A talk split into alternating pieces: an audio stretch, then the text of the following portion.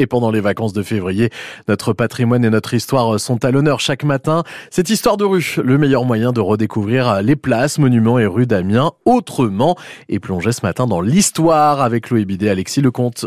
Bonjour Alexis. Bonjour Chloé. On se retrouve devant les Halles et surtout au pied du Beffroi Oh. aujourd'hui. On est sur la place Maurice Vaste, hein, qui est aussi une place euh, importante euh, dans la ville d'Amiens, qui est de plus en plus animée aujourd'hui, mais qui, euh, dans son histoire, a accueilli énormément de marchés. hein. il y a, comme vous l'avez dit, il y a les Halles euh, également euh, juste en face. Il y a l'hôtel de ville qui n'est pas très loin.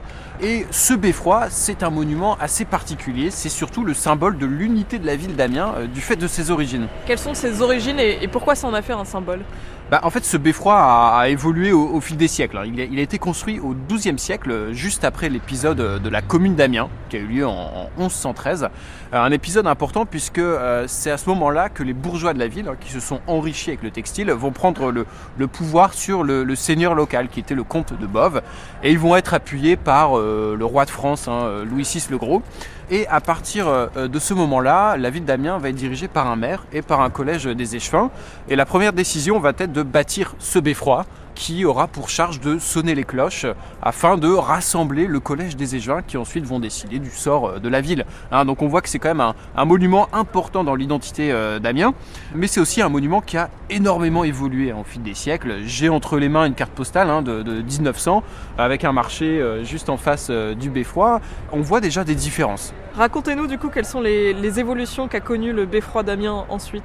Bah, c'est un monument qui en fait a, a connu plusieurs vies. hein. il a été utilisé comme prison, hein, on y conservait aussi des archives. Et c'est un bâtiment qui a été détruit trois fois au cours de son histoire, enfin incendié trois fois. Et à chaque fois, il a été reconstruit à l'identique. La dernière fois qu'il a été détruit, bah, c'était évidemment lors des, des- des bombardements de 1940. Et on décide de le reconstruire uniquement en 1990. Ah oui. sur... Et oui, c'est assez tard hein, finalement. Enfin, une partie, hein, surtout le, le dôme, et sur un modèle du 18e siècle. D'ailleurs, à ce propos, lors de la restauration de- de- du beffroi, il y, a, il y a un petit truc amusant, Chloé, que je voudrais vous montrer. Pour ça, il faudrait aller devant la porte principale du beffroi, la porte rouge, hein, vous pouvez pas louper. On va s'en rapprocher alors cette petite porte rouge. Voilà, on s'en rapproche. Alors, juste au-dessus de cette porte, on voit euh, deux petites sculptures Oui. qu'on appelle des marmousets, qui représentent euh, deux petits personnages. Est-ce que vous savez euh, qui sont ces personnages? Est-ce qu'ils ont un lien du coup avec l'époque municipale, avec les maires? Alors c'est un lien assez récent, exactement. En fait, euh, ils ont été euh, créés, hein, installés ici lors de la restauration de 1990 pour rendre hommage aux deux maires qui ont permis euh, la restauration de ce bâtiment. Donc on a à gauche, en haut à gauche, le maire René Lamps, qui était un maire communiste. D'ailleurs, on le voit, il a un béret et une petite faucille. et à droite, on a le maire Gilles de Robien, voilà, avec un petit brushing euh, très propre euh, sur lui, on va dire. Eh ben, On y fait attention alors la prochaine fois qu'on passe à côté du Beffroi d'Amiens. Merci Alexis. Exactement, levez les yeux. Merci Chloé.